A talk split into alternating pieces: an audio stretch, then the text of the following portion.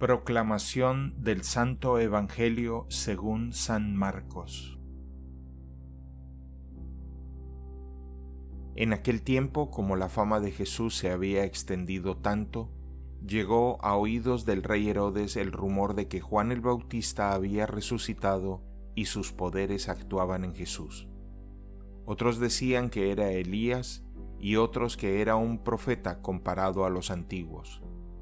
Pero Herodes insistía, es Juan a quien yo le corté la cabeza y que ha resucitado. Herodes había mandado apresar a Juan y lo había metido y encadenado en la cárcel.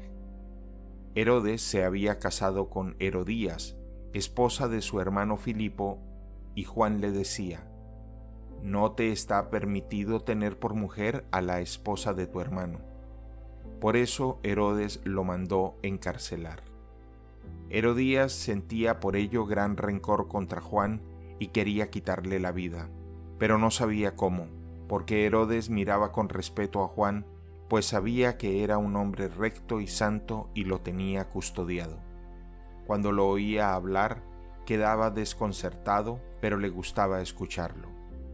La ocasión llegó cuando Herodes dio un banquete a su corte a sus oficiales y a la gente principal de Galilea con motivo de su cumpleaños.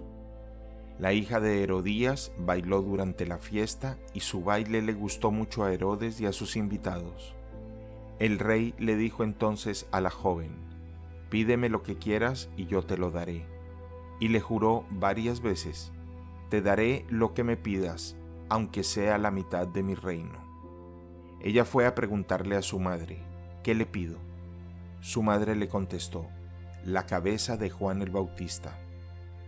Volvió ella inmediatamente junto al rey y le dijo, Quiero que me des ahora mismo en una charola la cabeza de Juan el Bautista. El rey se puso muy triste, pero debido a su juramento y a los convidados, no quiso desairar a la joven y enseguida mandó a un verdugo que trajera la cabeza de Juan.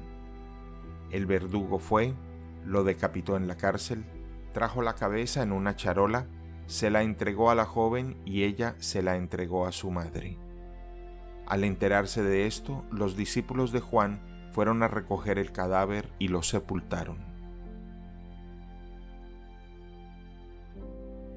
Palabra del Señor. El Evangelio del Día es producido por Tabela la app católica número uno para parroquias y grupos.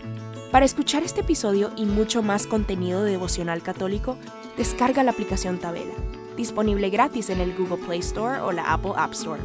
Si eres un líder en tu parroquia, solicita tu parroquia ahora mismo a través de la aplicación y podrás mandar anuncios ilimitados a tus feligreses sin costo alguno. Que Dios te bendiga.